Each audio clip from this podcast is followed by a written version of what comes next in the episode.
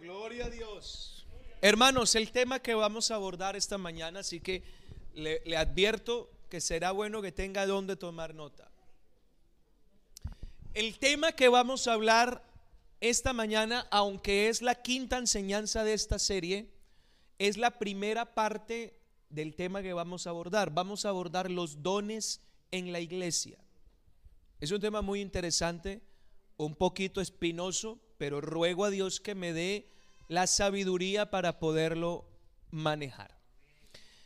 Esto tiene que ver con el poder del Espíritu Santo, pero entonces vamos a hablarlo poco a poco y qué bueno que aquí tenemos hermanos que ya llevan un tiempo, tenemos personas que de pronto llevan poco tiempo en la iglesia, como tenemos amigos que puede primera, segunda o quizá tercera vez que están con nosotros, pero pienso que lo que van a escuchar esta mañana va a ser de alimento para todos. Amén, hermanos. ¿Cuántos desean oír la palabra de Dios? Y hermano, yo estoy que me predico. Hace dos domingos que no predico.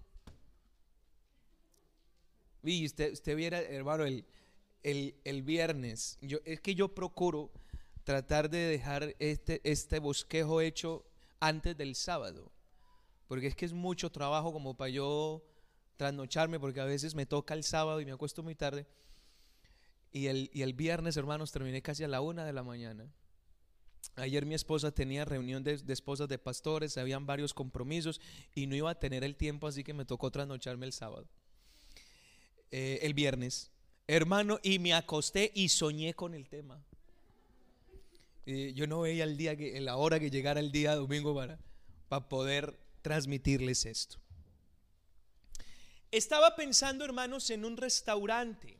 Un restaurante es una empresa que está compuesta por una cantidad de, empleados y va más allá que los simples cocineros y, de pronto camareros que usted ve. Hay, un, hay, hay, un, hay una infraestructura de trabajadores que por lo menos en un restaurante normal se agrupan estos trabajadores en cuatro, en cuatro áreas.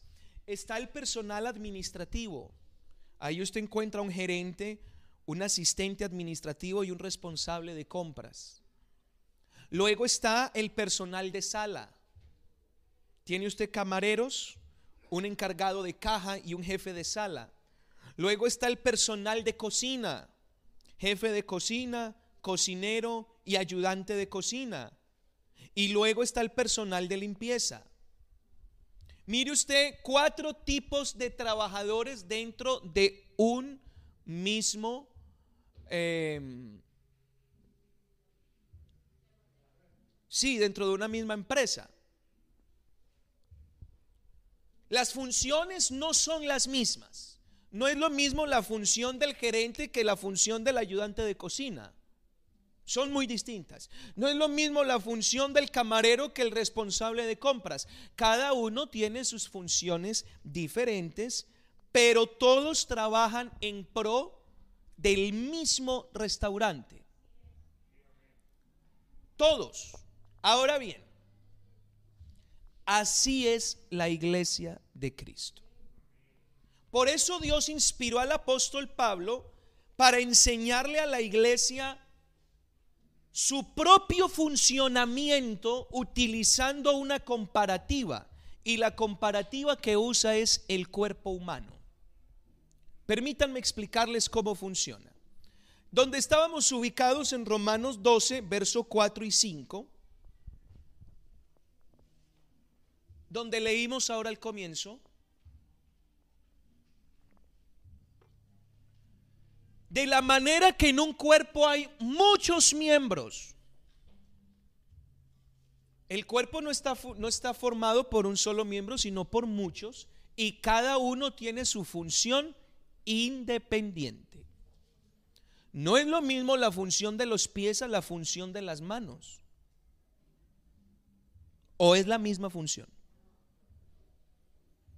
No es lo mismo la función del estómago a la función de los riñones. Pero están dentro de un mismo cuerpo y necesitamos que todos los miembros hagan su función para que el cuerpo entero funcione. Ahora mire, esa es la alegoría que está utilizando el escritor. No todos los miembros tienen la misma función. Así nosotros. Nosotros, ¿quiénes somos? ¿Quiénes somos nosotros? A ver, un poquito como más. ¿Quiénes somos nosotros? Siendo muchos. Y gracias a Dios porque son muchos. La semana pasada había aquí un gentío tremendo. Hoy, hoy, faltan varios hermanos por diferentes causas, pero es lindo ver muchos. Pero no se nos puede olvidar que aún siendo muchos, es que este es el punto, hermanos, al que quiero que lleguemos. No podemos pensar de manera individual, porque somos un cuerpo. Y además somos miembros los unos de los otros. ¿Qué quiso decir Dios a la iglesia? Número uno, que así como el cuerpo es uno, la iglesia es una. Voy a repetir eso. Así como el cuerpo es uno, la iglesia es una. Amén. Ahora, dos, el cuerpo está conformado por miembros diferentes según la actividad que a cada uno le corresponda. Escuche esto. Cada miembro de la iglesia cada miembro de la iglesia, digan amén los miembros de la iglesia. Oiga, cada miembro tiene una labor específica.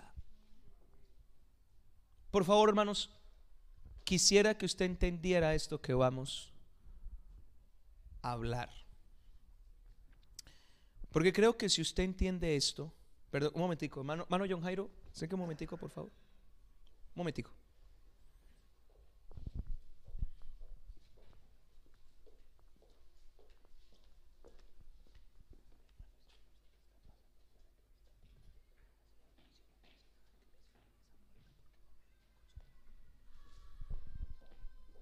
Si nosotros, hermanos, entendemos esto, de verdad, verdad, verdad, como debe ser, nosotros vamos a ver operando a Dios de maneras sobrenaturales. Cada miembro de la iglesia tiene una función específica que debe cumplir. Amén. Bueno, Vamos a hablar entonces, vamos a entrarnos en el tema de los dones. Vamos a hablar algunas generalidades para empezar. La palabra don, porque aquí lo encontramos, por ejemplo, ya en el verso 6, porque hablando de los miembros del cuerpo, dice que estos miembros, en el versículo 6, hermana, me hace el favor y muchas gracias. De manera que teniendo diferentes, bueno, esta palabrita don no es, la, no es una, no es como la usamos los latinos. ¿Usted sabe para qué usamos los latinos la palabrita don? ¿Cierto? Para referirse a alguien con, con respeto, sobre todo a personas ya adultas o mayores, don fulano, doña fulana. No, esto no fue escrito por un latino. Esto fue escrito por un judío y hace muchísimos años, así que ese formalismo no existía. Esta palabra dones, que está escrita en el Nuevo Testamento, no en todos los casos que se escribe quiere decir lo mismo, lo que les explicaba ahorita en el en la escuela de predicador, hermano, que estamos los domingos a las 9 de la mañana cada 15 días y viera qué bien nos fue esta mañana. ¿Sí o no, Davidito? Elegante. La próxima semana tenemos el EFO, así que hermano, lo invitamos. Bueno, sigo. Voy a, mostrarles las dos maneras en que esta palabra don se expresa en el Nuevo Testamento y no quiere decir lo mismo. Hechos 2.38. Pedro les dijo, ustedes se saben el versículo, arrepentíos y a ver todos conmigo. Y Pedro les dijo, y bautícese cada uno de vosotros en el nombre de Jesucristo para perdón de pecados y recibiréis el don del Espíritu Santo. Ok, Efesios 2, 8. Efesios capítulo 2, versículo 8 dice así. Porque por gracia sois salvos por medio de la fe. Y esto no de vosotros, pues es que don de Dios. Así que en este caso estamos viendo de que le, tanto el Espíritu Santo como la gracia es un don. Muy bien. El texto del Nuevo Testamento no fue escrito en castellano. Su original está en griego. En estos textos la palabra don viene de un griego que es dorea. Esa palabra quiere decir regalo. Así que cuando hablamos de Efesios 2.8 y esto no de vosotros, pues es un regalo de Dios. O Hechos 2.38. Y recibiréis el regalo del Espíritu. Ese es el primer significado de la palabra don. Un regalo. Porque en ese contexto se ve así. El otro significado es el que vamos a hablar. Romanos 12:6. De manera que teniendo diferentes dones, pero entonces esta palabrita don no es no, no quiere decir regalo porque está escrita de otra manera en griego. Y es la misma palabrita que encontramos en Primera de Corintios 12:1, que esa es la, enseñanza la próxima semana pero quiero mostrárselas. Primera de Corintios 12:1. No quiero, hermanos, que ignoréis acerca de los tanto Romanos 12 como Primera de Corintios 12 están hablando de una palabra griega que es carisma, que quiere decir habilidad. Amén. En los primeros textos vemos que la palabra don quiere decir regalo. En estos textos la palabra don quiere decir habilidad. Entonces vamos a cambiar la palabra don por esa. No quiero, hermanos, que ignoréis acerca de las habilidades espirituales. Romanos 12:6, vamos a cambiar la palabrita. De manera que teniendo diferentes, muy bien, ya me entendieron. Muy bien, Vamos a hablar de los dones como habilidades, no como regalos, porque ya sabemos que la gracia de Dios es un regalo y que la llenura del Espíritu Santo también es un regalo. Estamos hablando de habilidades. Miren hermanos, estas, estos dones o habilidades que está diciendo aquí el apóstol que le fueron dadas a los miembros del cuerpo, son la respuesta de Dios a necesidades que el hombre natural no puede resolver por sí mismo. Si yo pudiera hacerlo, entonces ¿para qué necesito una habilidad si ya la tengo?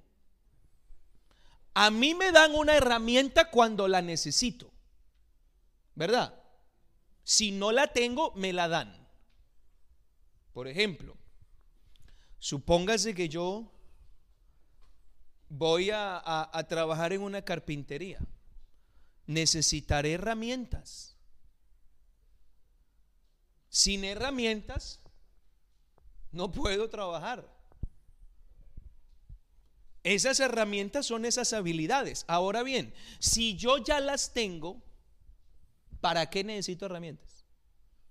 Supóngase que usted puede convertir sus dedos en serrucho. ¿Para qué necesita otro serrucho si usted ya lo tiene? ¿Sí me, sí me hago entender?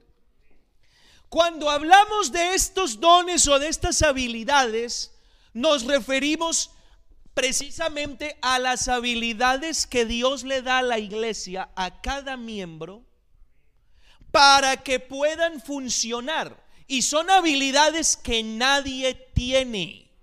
Es Dios quien los da. ¿Me estoy haciendo entender?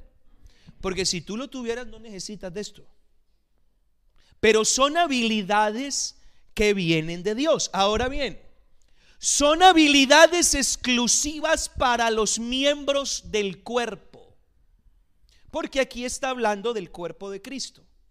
Siendo diferentes los miembros, pues ahora teniendo diferentes dones o habilidades. Quiere decir que cada miembro Dios le ha concedido habilidades o dones. Hermanos, sin estas habilidades es imposible que el cuerpo entero, es decir, la iglesia, cumpla sus objetivos. Si los riñones no filtraran los líquidos, si los intestinos no purificaran la materia que llega, si el corazón no bombeara como debiera, solo le afecta al corazón o a todo el cuerpo. Note bien que si un miembro no funciona, todo el cuerpo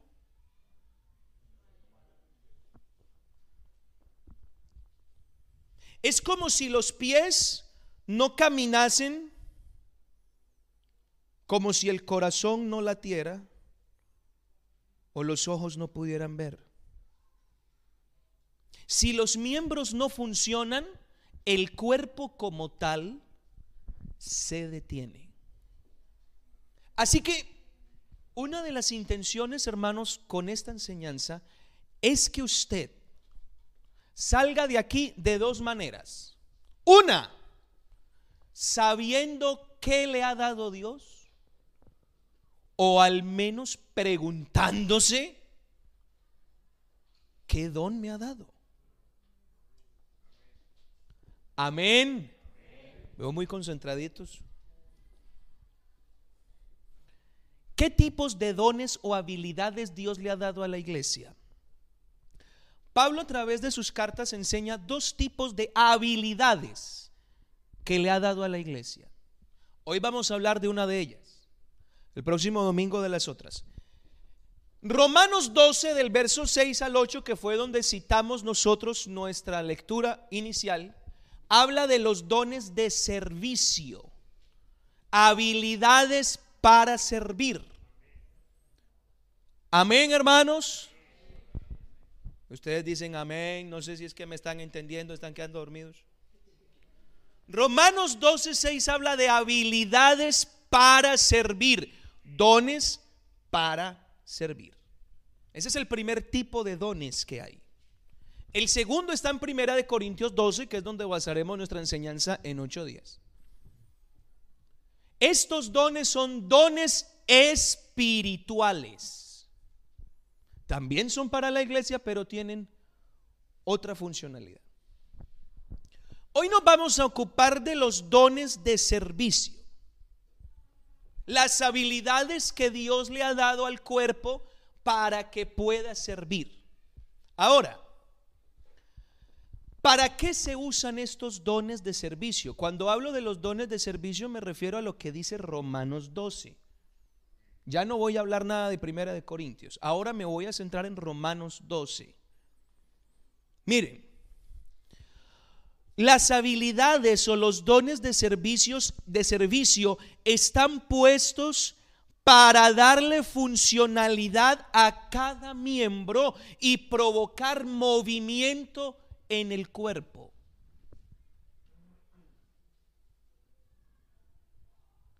Si cada miembro funciona, el cuerpo se mueve. Repito, si cada miembro funciona, el cuerpo se mueve. Entonces estos dones de servicio hacen que los miembros funcionen. Y si todos funcionan, ¿qué le pasa al cuerpo? Se mueve. Entonces los dones de servicio lo que hacen en la iglesia es provocar movimiento. Estas habilidades o estos dones de servicio quitan el sedentarismo en la iglesia. El estar ahí sentado, sin hacer nada. Usted sabe que el sedentarismo atrofia los miembros. Yo no sé si usted ha visto por televisión cómo sacan a los astronautas después de dos y tres meses en el espacio, donde no hay gravedad, gravedad cero. Como no hay gravedad, no tienen que caminar, andan flotando. No usan las piernas durante dos o tres meses. Cuando llegan a la Tierra otra vez, los músculos tienen que recuperar la memoria. Hay algo que se llama memoria muscular. Por eso es que usted lo ve que los cargan porque no pueden caminar. Y eso es lo que pasa muchas veces cuando los miembros de la iglesia no funcionan como deben. Le provocan al cuerpo sedentarismo. Y los miembros en sí que no funcionan se comienzan a dañar. Es, es un poco delicado eso, hermanos. Porque cuando tú no operas en la iglesia como debes, por ser lo que eres, te haces daño a ti mismo. Aparte de que provocas detenimiento en la iglesia, te dañas a ti mismo. Así que estos dones lo que hacen es provocar movimiento, actividad. Alguien diga amén. Ahora bien, estos dones hacen que los miembros dependan los unos? ¿Qué miembro del cuerpo usted usa para comer? No solo la boca.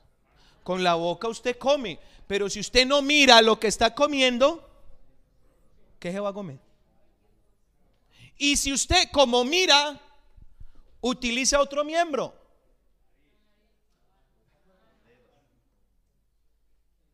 ¿Sí me hago entender? Quiere decir que el ojo cumple su función. Porque la boca depende del ojito. Pero por mucho que el ojito cumpla su función, si la mano no responde, le toca como perrito, mano, porque no hay más. Me estoy haciendo entender cómo el cuerpo es entrelazado en sí. Así es como funciona la iglesia. Por eso es que estos dones quitan la autosuficiencia. Ah, no es que yo soy. Ah, no es que yo tengo. Ningún yo tengo. Tú dependes de todos. Yo dependo de ustedes. Ustedes dependen del que tienen al lado, adelante y atrás. Porque cada uno tiene una función que complementa lo que ustedes. ¿Me siguen hasta acá? Digan gloria a Dios. Ahora bien, aquí vamos a empezar a, tocar algo que, que de verdad me conmovió. ¿Cómo se reciben estos dones de servicio? Estas habilidades. Y digo que se reciben porque es que no se tienen.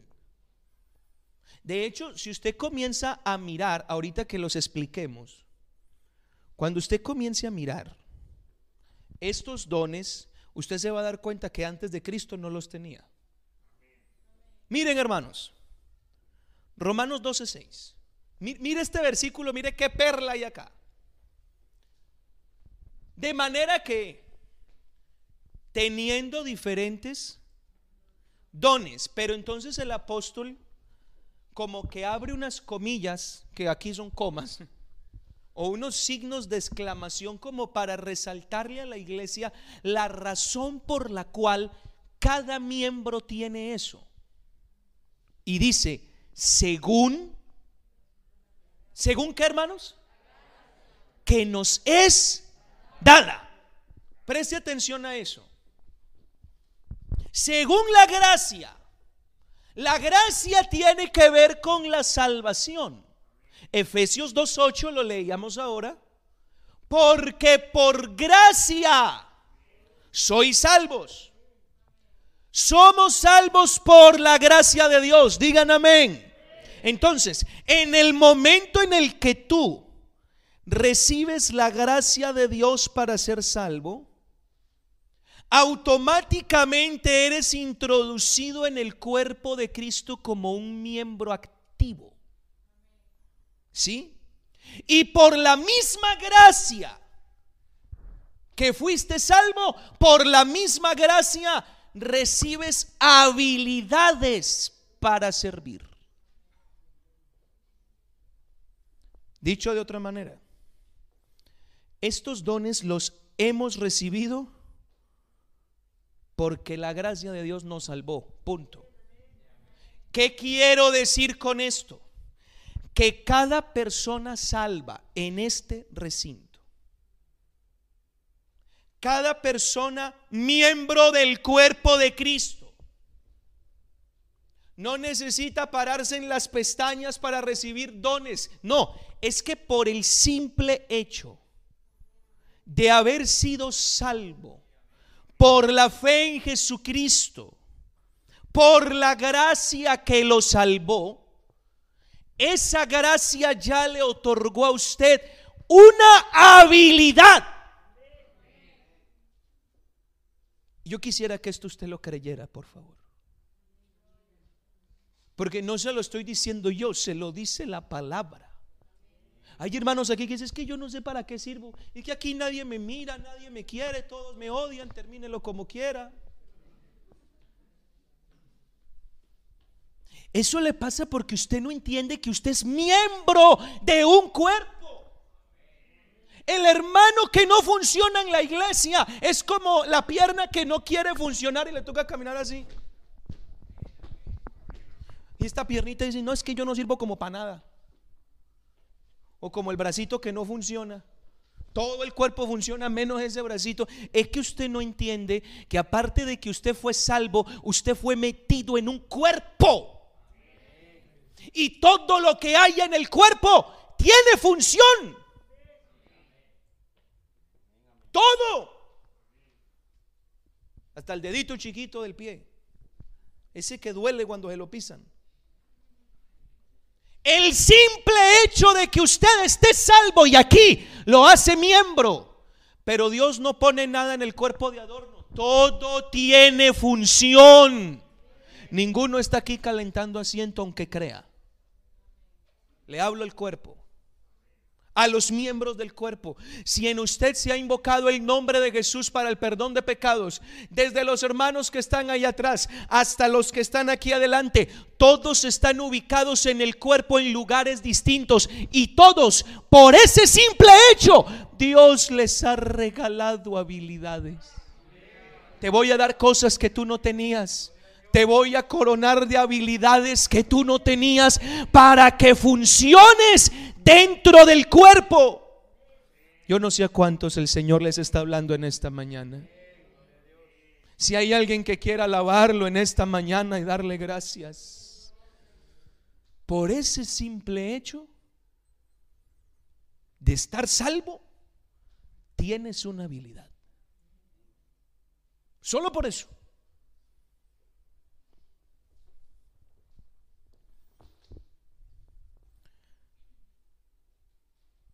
En ese capítulo 12 de Romanos encontramos por lo menos seis tipos de habilidades o de dones que el Señor le ha entregado a los miembros.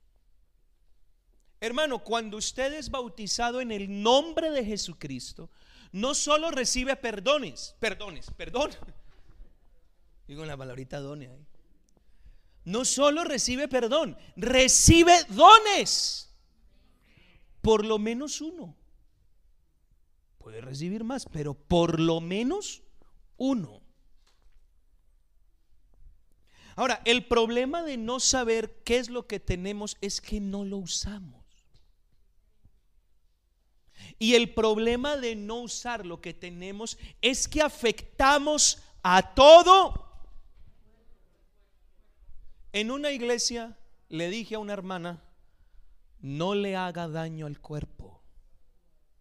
Use lo que Dios le dio. Y se sintió ofendida.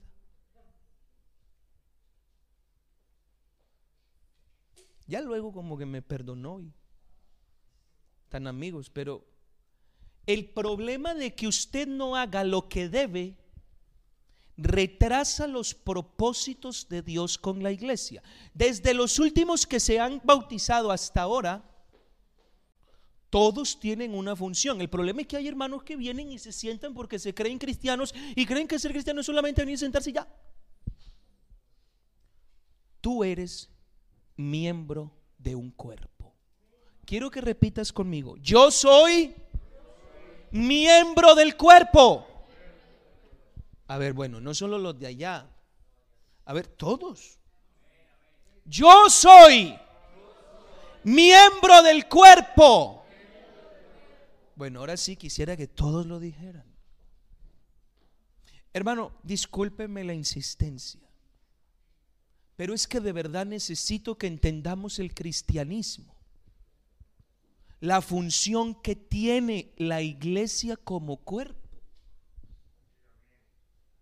Ahí es donde se desarrolla el valor del congregarse, de estar aquí, de esto que hacemos de que ese flaco esté hablando allá, de que tengamos músicos y de que cada persona sentada donde está cumple su función. Usted se imagina donde un riñón se levante un día en, su cuerpo y le mande un, fax, un WhatsApp a su cerebro y le diga, yo no sé qué soy ni qué hago aquí.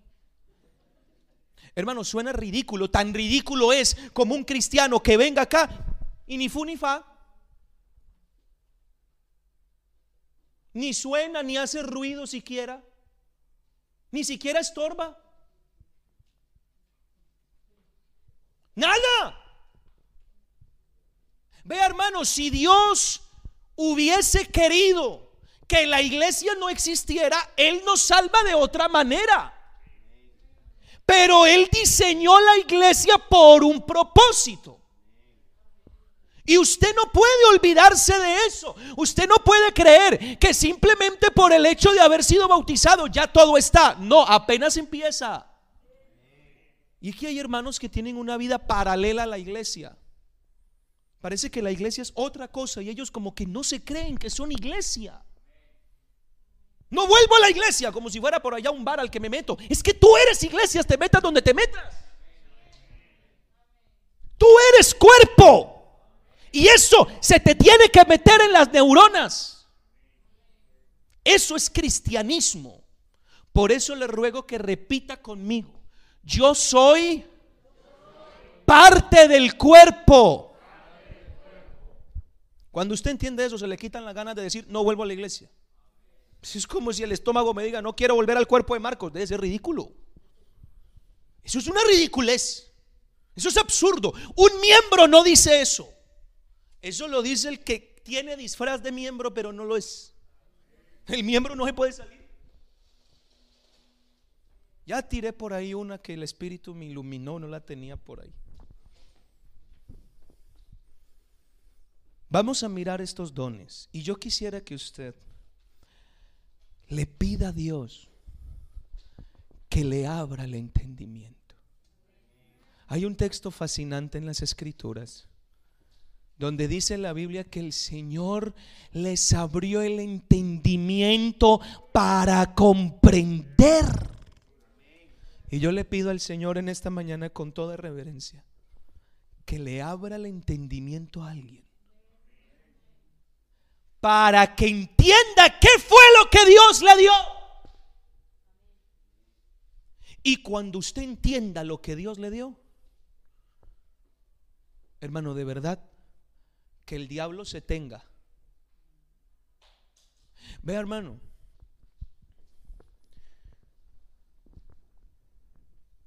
¿Qué peligro puede presentar para un boxeador un contrincante que no mueve sus manos? O un contrincante que tiene manos pero en silla de ruedas.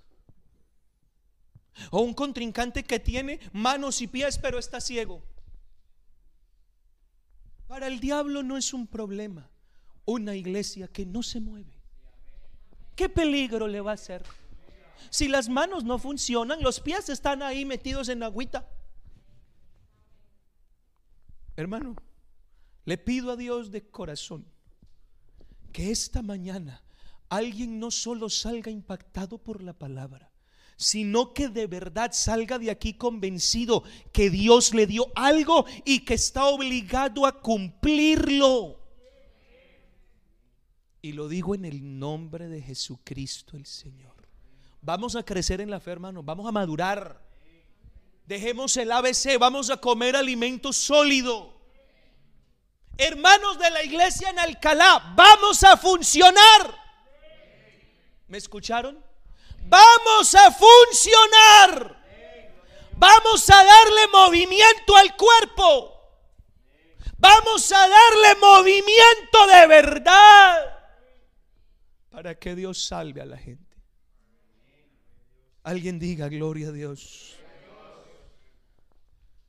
12.6 de, de Romanos. El primero que encontramos. Repito que no todos tienen los mismos. Unos tienen unos, otros tienen otros. Teniendo diferentes dones según la gracia que nos es dada, número uno. Y el Espíritu Santo alumbra el entendimiento de alguien. Si el de profecía, úsese conforme a la medida de la fe. La Biblia hispanoamericana dice, y puesto que tenemos dones diferentes según la gracia que Dios nos ha dado, a quien haya concedido hablar en su nombre. Este don o habilidad es la habilidad de la predicación. Hermanos, la predicación es una habilidad que da el Espíritu Santo. No es humana. Ah, no es que yo soy bueno para exponer. Tú podrás exponer lo que quieras, pero para predicar la palabra necesitas una habilidad. que solo da la, la, presencia de Dios. Mire, necesitamos que dentro de la iglesia hayan miembros predicadores. Voy a repetir esto. Se hace necesario que en la iglesia hayan miembros predicadores que tengan la habilidad de transmitir la palabra de Dios con libertad y fluidez para avivar la fe de los creyentes. Es que hermano, el único predicador no es el pastor. Dios dentro del cuerpo tiene predicadores les dio esa habilidad. Según como Él quiere darla. Pero necesitamos que dentro de la iglesia estén, se desarrollen. Úsese conforme a la medida de la fe. Está diciendo, la manera de usar el don de la predicación es estar bien ceñido a la fe bien arraigado a la fe y a la palabra de Dios para que lo que diga produzca una fe sana. ¿Se imagina donde el único predicador en una iglesia sea el pastor? ¿Lo matan?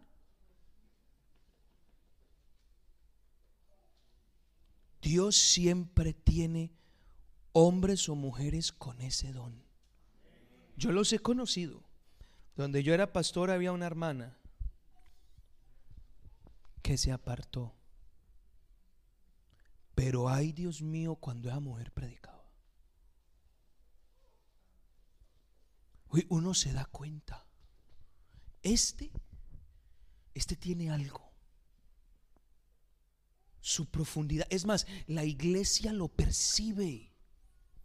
es que cuando ese habla, ella habla, la manera de trazar el mensaje, la forma en la que transmite.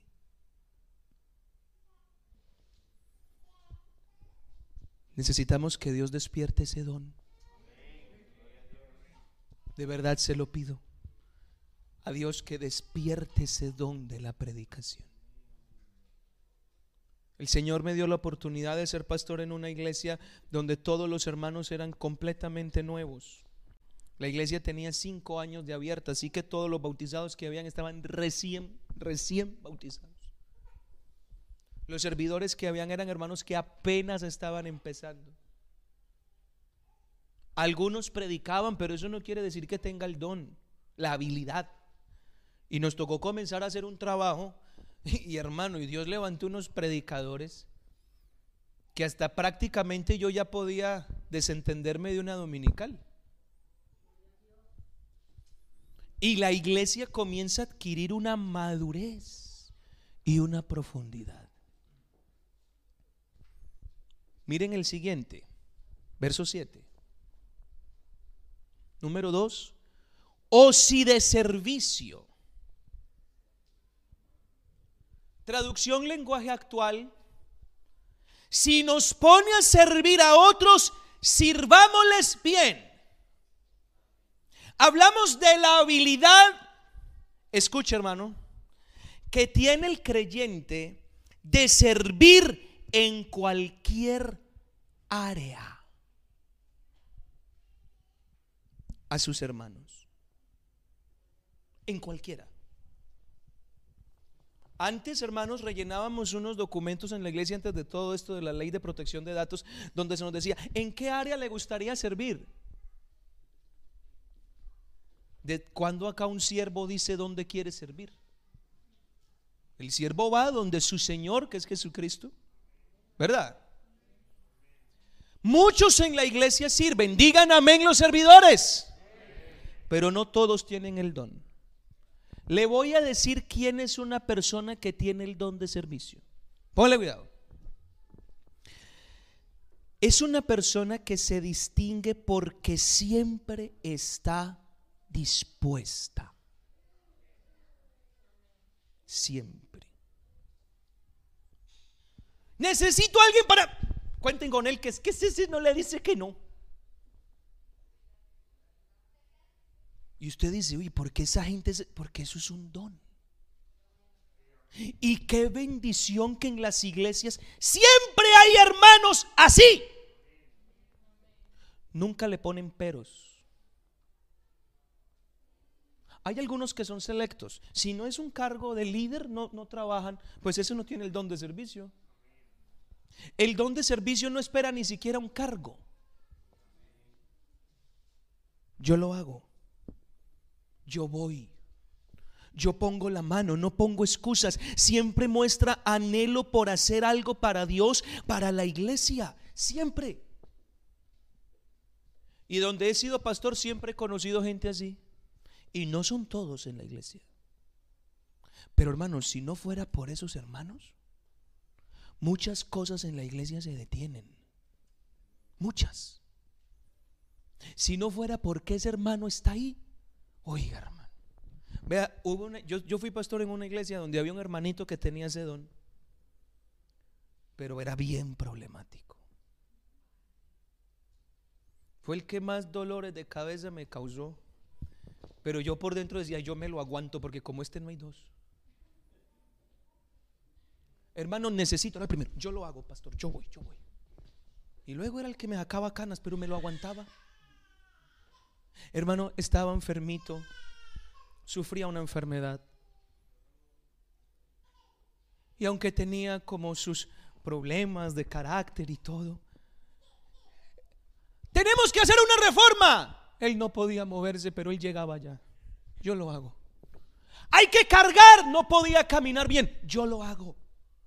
Si hacía él solo el aseo de la iglesia de un local de más de 600 metros cuadrados, el doble de esto solo.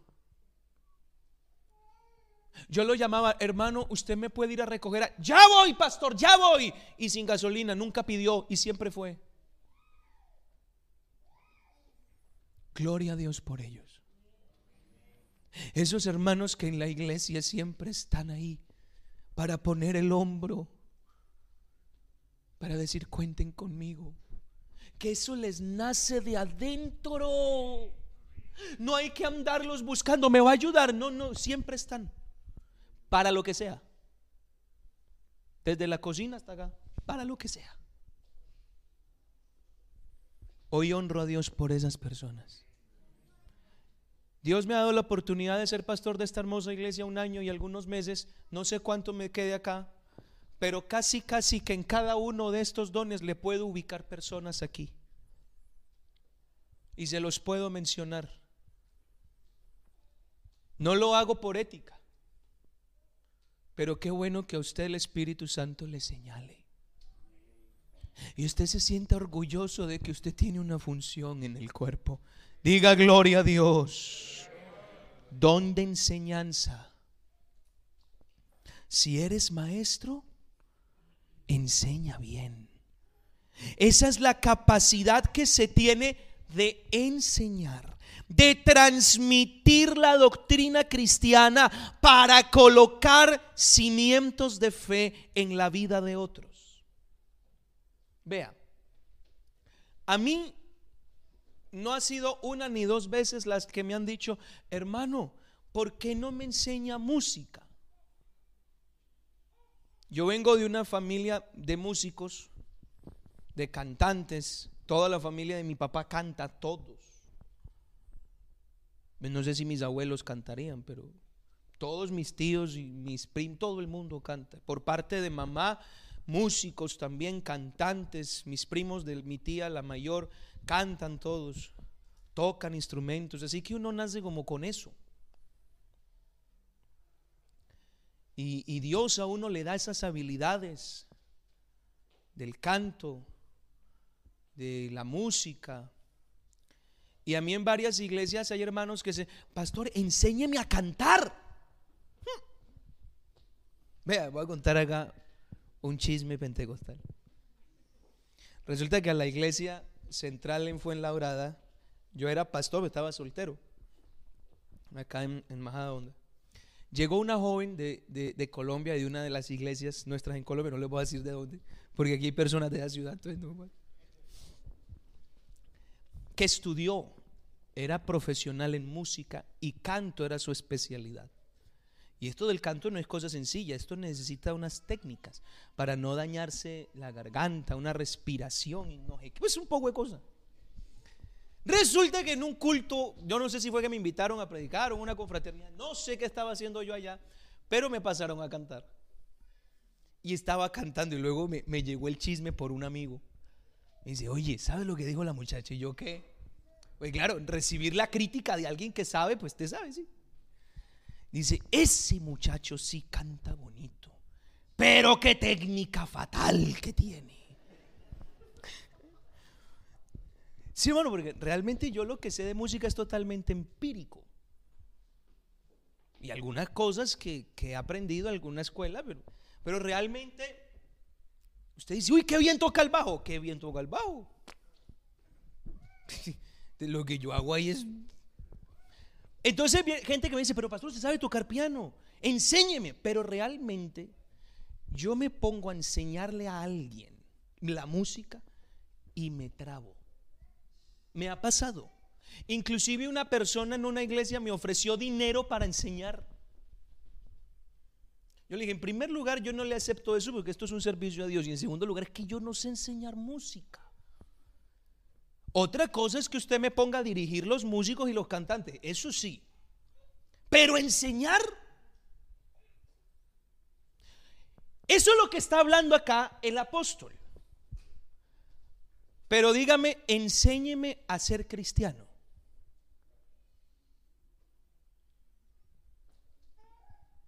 Dígame eso. Y usted verá cómo mi cerebro comienza a ir a mil por hora.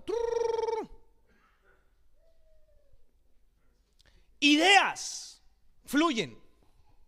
Enséñele, evangelice a esta persona y enséñele a creer en Jesús. Inmediatamente brota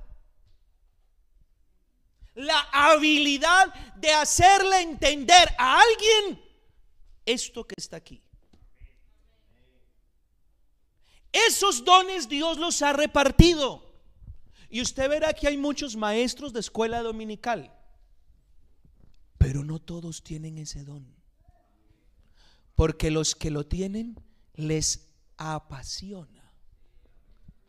Y tienen una habilidad de hacerse entender. Los que trabajan con la Refan, por ejemplo, están estableciendo bases de fe en personas que ni idea. Tuve una un testimonio un poco particular antes de la pandemia. Esa pandemia nos fregó a todos. ¿ah? Antes de la pandemia y después de la pandemia. Antes de la pandemia yo visitaba una familia. Hacía refán en la casa de ellos. Yo no sé si ustedes recuerdan una pareja de jóvenes pastores que estuvieron acá hace unos meses, que el hermano predicó. Bueno, ellos eran ovejas mías, yo los evangelicé, me dio la oportunidad el Señor de bautizarlos también, pero cuando yo los estaba evangelizando, Yo estaba en el comedor con unos hermanos que me acompañaron y estaba la chica, la joven. Y yo le estaba explicando la doctrina. Y la muchacha me miraba, me miraba. Y le dije, Valentina, ¿me estás entendiendo? Me dijo, pastor, es que ¿quién no le entiende a usted? Entonces yo le dije, eso es un problema para ti. Me dijo, ¿por qué? Porque si entendiste también, tienes la responsabilidad de obedecer. Si no obedeces, no es por bruta, sino porque no quisiste. Ese don de enseñanza hay hermanos que lo tienen. Es más, como que se les impulsa. Oye, me gustaría participar en eso de la refam. ¿Cómo es? Qué bonito fuera enseñarle a alguien cómo creer. Enseñarle el camino de salvación. Y pido a Dios que derrame ese don aquí. Que lo derrame. Pero miren este, hermanos, este me, me impactó. Verso 8. El que exhorta en la exhortación. Y el texto no dice, hay un don que es para regañar. No. La palabra exhortar quiere decir animar. La versión Dios habla hoy dice, el que haya recibido el don de animar a otros. Ve hermano, Dios, ¿cómo trató conmigo? Y de veras, hermano, esto me llegó tanto me, quebrantó esto, hermanos. Mire, esa es la capacidad que tiene un creyente para brindar apoyo espiritual. ¿Quién es ese hermano? Y de pronto alguno acaba de decir, ay, soy yo. Miren, hermanos, es ese creyente que mantiene observando a sus hermanos y a simple vista nota el desánimo en alguien. Uy, o percibe, este está pasando un mal momento. Lo percibe. No me diga cómo ni por qué. O dice, este está pasando una lucha, se le nota, lleva días que no viene al culto, o lo veo con carita triste, nadie más lo nota, solo él, o solo ella, porque tiene una habilidad. Y resulta que eso lo obliga a actuar. ¿Sabe qué hace? Siempre se acerca a esa persona le da un abrazo y le dice, hoy hace días no te veo en el culto. Y alguno diría, uy, qué pesado ese hermano. Pero resulta que es la habilidad que Dios le dio a ese miembro para alentar a los de poco ánimo. Y ese es el hermanito que siempre manda un mensaje, estoy orando por ti. Gloria a Dios por esos hermanos en la iglesia. Hermanos, hay una hermana, el Espíritu Santo me está trayendo a la mente ahora. Una hermana que fui pastor de ella. Y parece como que ese don se le despertó hace como dos, tres meses. Todos los días me manda un versículo. Todos, yo no sé si lo hace con alguien más. Todos los días. Es ese hermano que siempre está listo para brindar ayuda, para ponerle una mano en el hombro y a lo mejor no sea un consejero, pero está ahí para decir, estoy con usted. Dios lo va a ayudar. Le da un abrazo y le dice, qué bueno verte. Y me hizo recordar Éxodo 17, versículo 12. Las manos de Moisés se cansaban, por lo que tomaron una piedra y la pusieron debajo de él, y él se sentó en la piedra. Y Aarón y Ur sostenían sus manos. Hermano, acá en la iglesia hay gente con un don de animar. Y esa gente que tiene ese don, usted nunca la ve desanimada. Sería el colmo, ¿ah? Pero son personas que perciben el cansancio en otros.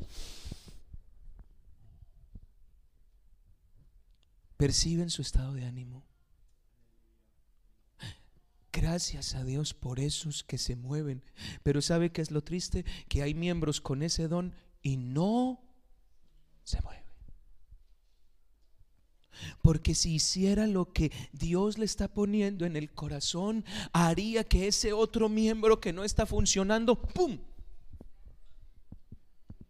Si usted le hablara esa palabra de ánimo que le llegó al corazón, si usted le dijera eso, esa otra persona inmediatamente reacciona y dice, no, Dios está conmigo, voy a continuar haciendo lo que Él me pidió, no voy a dejar que el enemigo me detenga, no voy a echar para atrás. Gracias a este que llegó cuando no tenía fuerzas, gracias a ella que me levantó los brazos cuando no quería continuar, cuando iba a renunciar, llegó ese miembro que sabe ser consolador, me pone la mano en el hombro y le dice, tranquilo, todos hemos pasado por ahí. Una, dos, tres palabras sencillas son suficientes para que el Espíritu Santo anime al que está desanimado.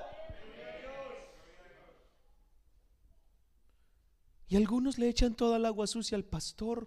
Y el pastor no me animó, no me llamó. ¿Por qué me echa tanto la culpa a mí? No le dice al resto de miembros que tienen ese don y no lo usan. Primera de Tesalonicenses 5:14.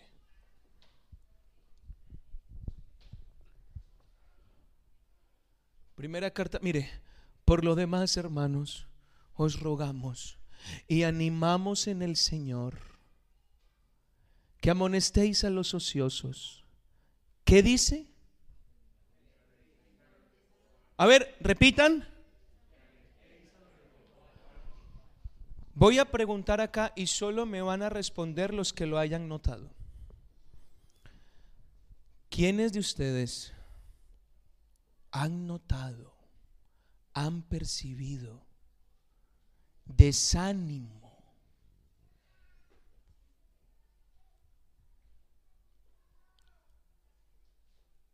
han percibido falta de fuerzas. Han percibido que algún hermano, hermana o familia como que bajó las revoluciones con las que venía. ¿Cuántos han percibido eso en otros? La pregunta es, ¿por qué usted no ha hecho nada? Usted debería preguntarse por qué Dios le permite ver eso.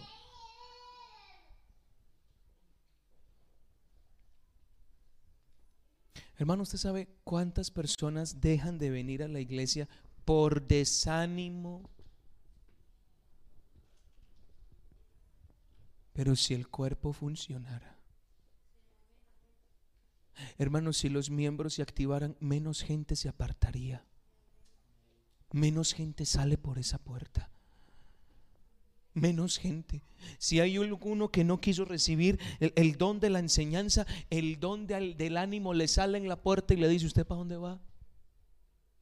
Ah, no es que no quiero volver, no, no, no, venga para acá que Dios tiene un propósito con usted.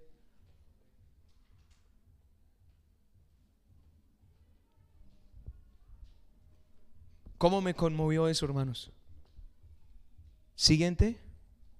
Verso 8 dice de Romanos 12, si te dio la capacidad de ayudar a los necesitados. Romanos 12, 8. Verso 8, por favor. El que reparte con liberalidad, el don de repartir o don de ayudar a los necesitados.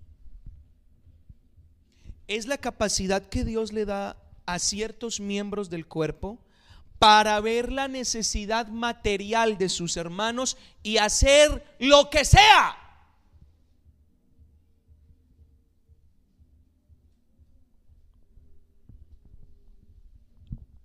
Es una persona que se caracteriza porque siempre da, siempre, siempre, siempre da. Usted nunca va a escuchar a esa persona poniendo problemas para dar.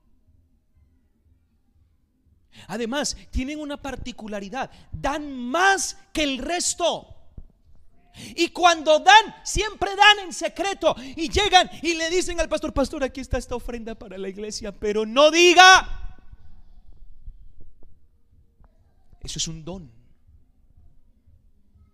O como el que llega con un mercado grande y lo pone a la, la, iglesia y le dicen, hermanos, esto es para una familia necesitada, pero no diga. Son personas que tienen un olfato para ver lo que a otros les falta. Y están pendientes y dice, ese hermano se quedó sin trabajo y los niños y las niñas y están pasando una dificultad y se busca la forma. Supe de una hermana que tiene ese don y se dio cuenta que un miembro de la iglesia estaba pasando frío en su casa y estaba enfermo por el frío. Le compró un calentador, le tocó el timbre se lo llevó.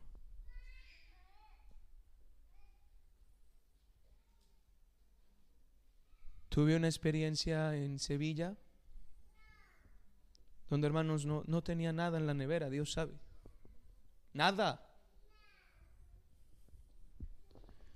Y esa hermana que me manda versículos todos los días, resulta que tiene también ese don.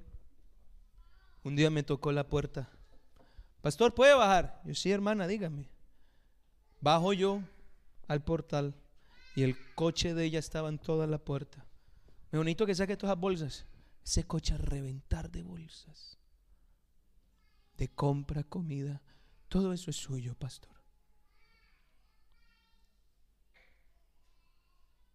Le voy a contar algo que pasó con, con, mi, con mi hermana. Mi hermana tiene dos niñas. Y cuando estaban más pequeñas, más bebés, usted sabe que los niños gastan mucho. Y nadie sabe lo, eh, las, las, dificultades que de pronto el pastor vive eh, privadas, porque uno no las publica. Y mi hermana me cuenta que estaba pasando por una necesidad así. Los pañales de la niña, los pañales de... Hermanos, les cuento esto de corazón, no por tratar de, de, de tener una doble intención. Quiero mostrarles cómo opera esto y cómo Dios provoca el querer. Llega una hermana y le dice a mi hermanita, hermana Andrea, el Espíritu Santo me ha dicho que desde el día de hoy hasta cuando sus niñas lo necesiten, los pañales de ellas son mi responsabilidad. Ella me contaba eso con lágrimas en los ojos y le llegaba con paquetes. Hermana, dígame qué talla. El que reparte. Hay hermanos con esos dones y no se paran aquí a predicar.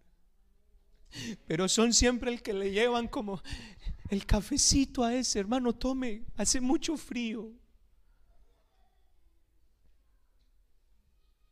Aleluya. El que lo invita a comer a la casa, hermano, venga y coma en mi casa. Mire, esta gente no tiene abundancia económica, tiene abundancia de amor. Y como tiene abundancia de amor, siempre tiene algo material para dar y nunca le falta. Fui pastor de una familia que eran dueños de una empresa y ganaban mucho dinero. De las familias con más dinero de las que he sido pastor ha sido esa. Hermano, y viera cómo daban para la iglesia, eran los que más daban. Pero la empresa les quebró. Pregúnteme si bajaron el voto.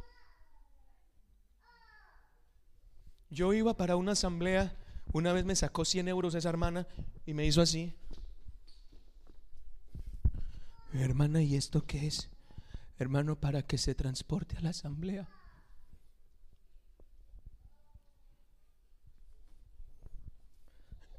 Hermanos, se quedaron sin trabajo. Yo iba muchas veces a la casa de ellos porque todos los martes yo tenía refán en ese pueblo. Y todos los martes ella me decía, coman aquí en mi casa. Tres niños. El menor de cinco años, o sea que ya tragaba, ya jalaba en forma. Usted sabe que tener una visita en su casa es, es un esfuerzo extra para la nevera. Seamos francos, sinceros. Es un esfuerzo extra, hermano, para, para la alacena, para el congelador. Hermanos, yo iba a la casa de esta mujer que vivía 40 kilómetros del lugar de culto. A veces me decía, pastor, no puedo ir, no tengo gasolina, pero yo iba. Y era una, es una de las pocas casas de hermanos de los que yo he sido pastor, que cuando llego a esa casa me siento en mi, en mi casa. Claro que nunca le abrí la nevera, pero ya me decía, esa nevera es suya. Hermanos, yo veía cuando el hermano abría esa nevera, hermanos, a reventar esa nevera, nunca la vi vacía, nunca. Tenían un congelador solo para la carne, eso parecía carne para un restaurante. Porque el que reparte, que lo dé con liberalidad. Quiero darle a ese niño que sé que el papá le cuesta para comprarle los cuadernos para el, para el, para el colegio. Esa niña que no tiene un abrigo. Son hermanos que se dan cuenta cuando una persona tiene los mismos zapatos. Ve hermanos, una vez llegué al templo y nunca más lo volví a hacer. Me dio pena. Estando de pastor en Sevilla, me senté en un borde así de la plataforma con un tornillo salido. Me rasgué el pantalón. Y era uno de los trajes más bonitos que tenía, me lo regaló mi suegra. Pues una hermana me lo arregló, pero no se rasgó por la costura, sino la tela como tal. Así que tremendo parche. Usted sabe que uno de hombres bien descomplicado. Ese día mi esposa no estaba. Así que yo cogí lo primero que encontré y me fui para el culto. Hermano, y me arrodillo en la plataforma. Yo que me arrodillo y tremendo parche que se ve. Esa hermana me vio. Miren cómo opera ese don, hermanos. Esa hermana me vio. A los dos, tres días, pastor, necesito que se venga para, para, para la casa. Con su esposa, venga, por favor. hermana, ¿qué necesita? Usted dígame qué talla de traje es. Hermana, ¿cómo para qué? Pues uno le da como pena. Y hermana, ¿y como para qué? No, no, no, pastor, usted dígame. Usted no refuta y dígame, porque esta gente que tiene el don no le vaya a decir que no porque los ofende. Porque es el Espíritu el que los está llevando. No es para quedar bien. dije, hermana, pero es que de verdad a mí no me hace falta. Pastor, ni me cuenta la historia. Yo dije, hermana, no se preocupe. Que es que yo me puse ese porque mi esposa no estaba, pero yo tengo. Entonces dígame que no tiene. Y sale mi mujer, hermana. Mi esposo no tiene zapatos marrones. Venga. Y ese pueblo es el pueblo de los zapatos, hermanos. Me llevó a una tienda unos zapatos de cuero que le costaron más de 100 euros. Y yo soy zapatos. A mí los zapatos no me duran. Esos zapatos me duraron como cuatro años. El que reparte con liberalidad. Y miren esto, hermanos, el que preside con solicitud es aquella persona que tiene la capacidad de liderar y de guiar a otras personas. Son esos hermanos que son buenos líderes. La gente les camina, la gente está con ellos. Termino con este rápido el don de hacer misericordia. Y, yo me preguntaba, ¿qué es esto? Y la traducción lenguaje actual dice, ¿y si nos toca ayudar a los necesitados? Hagámoslo con alegría. Esta habilidad es parecida al don de repartir, solo que el don de repartir es aquí adentro y el don de hacer misericordia es ayudar a los necesitados de afuera. Conocí una persona que llegó a un centro comercial, a, un, a una ahorra más y había un hombre en la puerta pidiendo y sintió algo tan fuerte que se entró, tenía como 10 euros en el bolsillo esa persona. Le compró varias cosas, le compró un biofrutas, le compró unos bollos, una barra de pan y luego salió y le dijo, esto, esto es para usted. Eso es hacer misericordia. Una vez a un pastor me contaba, fue a un lugar que le regalaron como dos o tres barras de pan. Salió de allí y encontró como tres indigentes y él quería comer pan para el almuerzo. Uno para usted, otro para usted, otro para usted. El que tiene este don sufre al ver la necesidad de ellos. Hermano, y si no fuera por hermanos así, los indigentes no conocen a Cristo nunca. Pero gracias hermanos que hacen esto, tenemos hoy en la iglesia pastores que dormían en la calle. Hermanos que tienen las tripas de traerse a la casa, a ducharse en la casa, personas malolientes de la calle.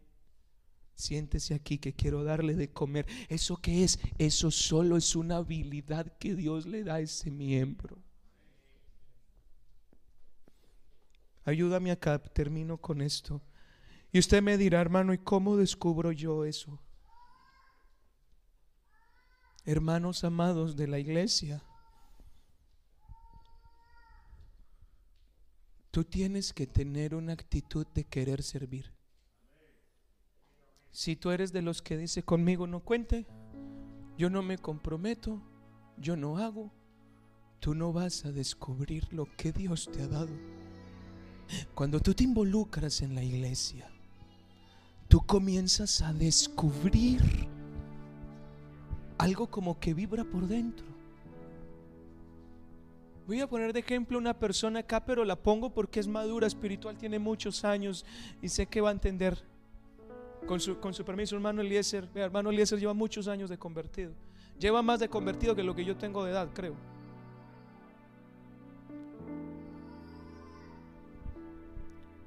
Todos los lunes, cuando yo tenía 15 años, me encomendaron un barrio que era Villaverde. Yo iba a hacer cultos a un parque a Villaverde. Estaba soltero, flaco, llevado.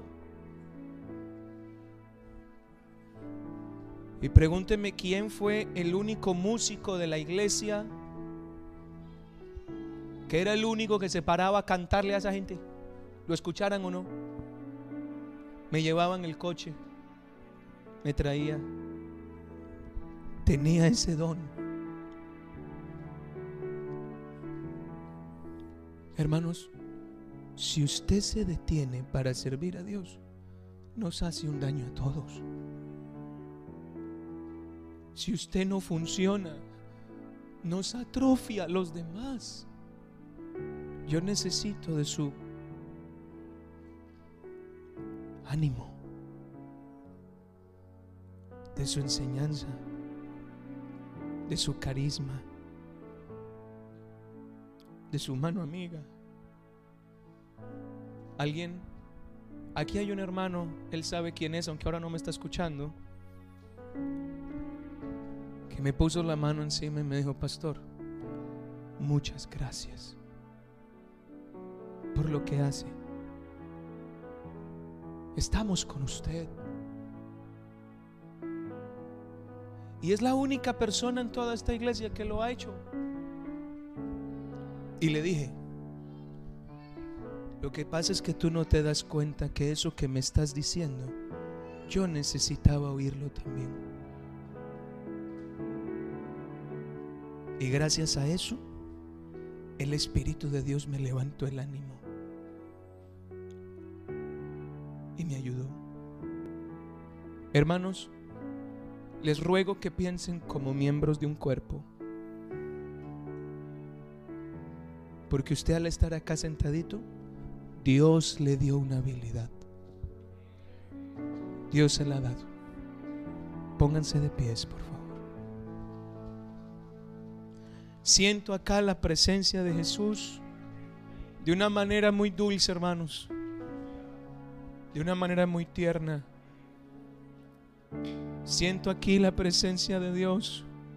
Por eso es que cuando nos falta un hermano, uno siente dolor. ¿Cómo se sentiría usted si llega a tener un accidente y el médico le dice, tengo que apuntarte la pierna? Mi pierna no. Por eso nos duele cuando usted no quiere trabajar o cuando su silla queda vacía. Nos duele. El cuerpo lo siente porque es un miembro que me ayudaba. Es como ver a Mauricio y a Kelly. Y algunos dirán, uy, cómo extraño esa sonrisa permanente de Mauricio. ¿Cómo está bien mi hermano? Ese ánimo que le inyectó, nunca lo viste triste. Esa disposición de Kelly para toda y para las que sea. Yo fui pastor de ellos dos veces. ¿Qué falta nos hacen? Pero yo he pedido al Señor en su gracia, de verdad hermanos, mi mayor anhelo es que esta iglesia madure no quiero luchar con algún miembro teniéndolo que empujar para decirle, sirve al Señor. Hermanos, los necesito. Iglesia, los necesito, se los digo como miembro de este cuerpo, más que como pastor. Los necesito, todos son necesarios. Y necesito que se mueva. Porque hay cosas que Dios quiere hacer acá y no las hace porque hay sedentarismo. Si no me llaman, no voy. Si no me dicen, no hago. Quiera Dios que eso se acabe esta mañana. Y alguien hoy salga diciendo, Dios me tiene aquí por un propósito. A lo mejor usted decía, yo me esperaba otra clase de enseñanza. Yo no sé qué esperaba, pero esto fue lo que Dios le mandó a decir. Y créame que se lo compartí desde el corazón. Usted fue salvo y Dios lo coronó de una habilidad. Qué bueno es el Señor. Qué bueno es el Señor, tan bueno para mí, que no puedo entender su grande. Aleluya. Su espíritu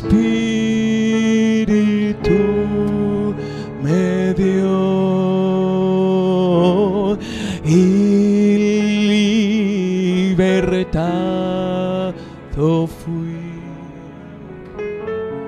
Qué bueno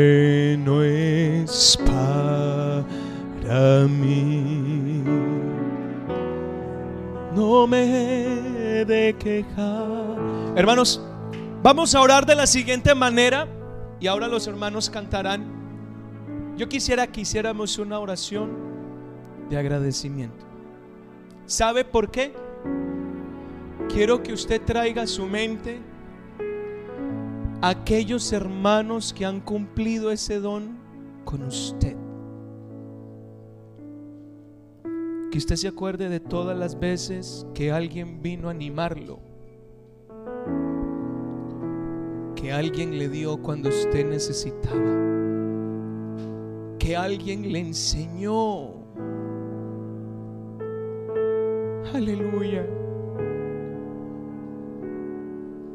Que alguien lo lideró y usted aprendió de eso todos aquí tenemos personas acá en la cabeza que marcaron nuestra vida. Porque hicieron el trabajo. Si no fuera porque ellos hubieran hecho eso, le aseguro que no estaríamos acá. Pero Dios los usó.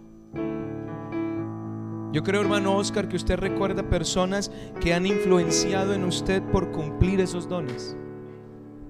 Manuel Eliezer los recuerda, ¿verdad? Y quizá pudiera yo preguntarle a alguien aquí si recuerda cómo Dios usó a miembros para que usted sea hoy lo que es. Esa llamada que llegó en el momento que usted menos esperaba. Ese mensaje que llegó y lo levantó. Esa mano en el hombro. Ese detalle. Esa enseñanza que le cambió la vida. Esa palabra que usted recibió. Gracias Dios por la iglesia.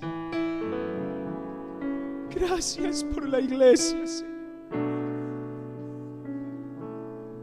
¿Quiere alguien acompañarme a dar gracias? Canten, hermanos. Señor, tú eres muy bueno. Tú eres muy bueno. Muy bueno. Tú eres tan bueno, Señor, que le has dado a la iglesia tantas cosas hermosas.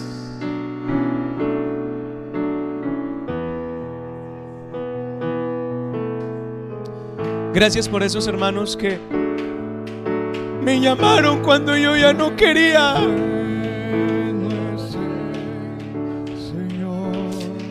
Gracias por aquellos que tocaron la puerta de mi casa con una provisión. Gracias por aquellos que me enseñaron. Gracias por la hermana Elena, mi maestra de escuela dominical, que la recuerdo con tanto cariño.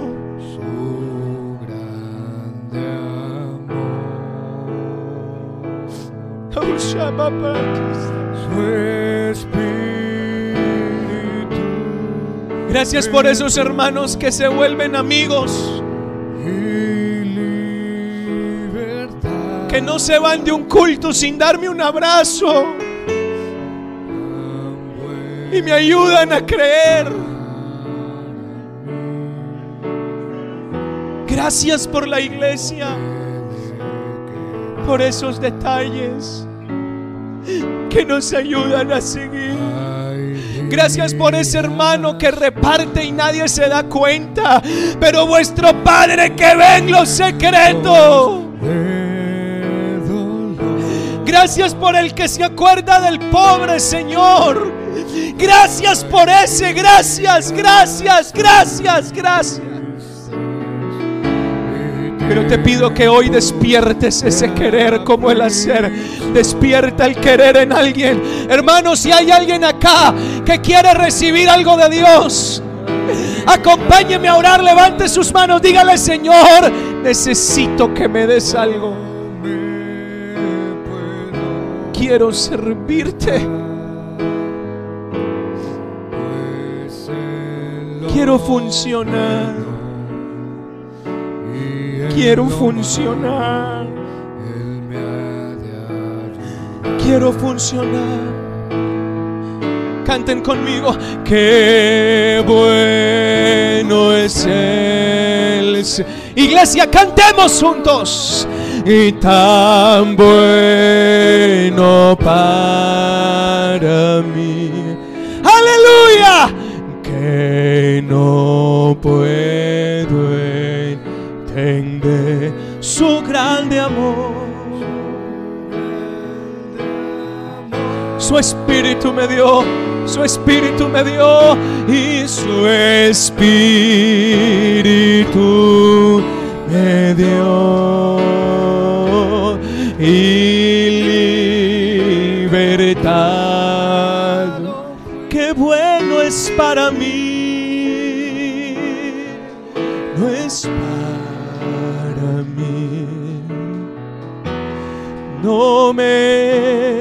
una última vez.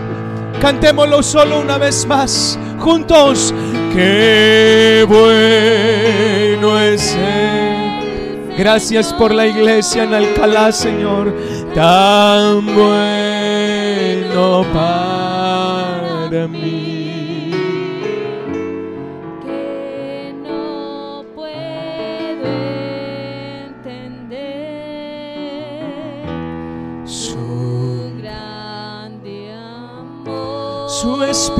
Espíritu me dio. Su espíritu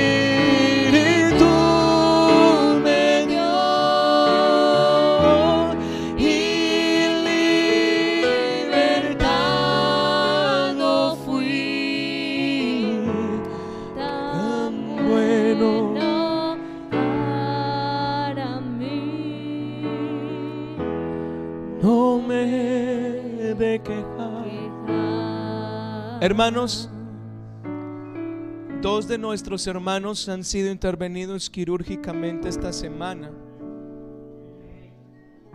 Hoy no están aquí porque han estado muy malitos de salud. Pregunto, ¿cuántos los han llamado? ¿Cuántos han mandado ese mensajito? La iglesia tiene unos detalles aquí preparados para ellos. Hay una tarjetica en la parte de afuera que vamos a enviar. Y quisiera que ojalá todos pudieran dejar su mensaje allí. Hermanos, les amo en el Señor. A todos. Perdónenme si soy muy intenso a veces, muy pesado. Créanme que el trabajo que hacemos lo hacemos con el alma. Les amamos en el Señor y nos sentimos felices de estar con ustedes. El Señor Jesús les bendiga a todos. Que pasen una linda tarde llena de la bendición de Dios. Síguenos en nuestras redes sociales. Síguenos en nuestras redes sociales.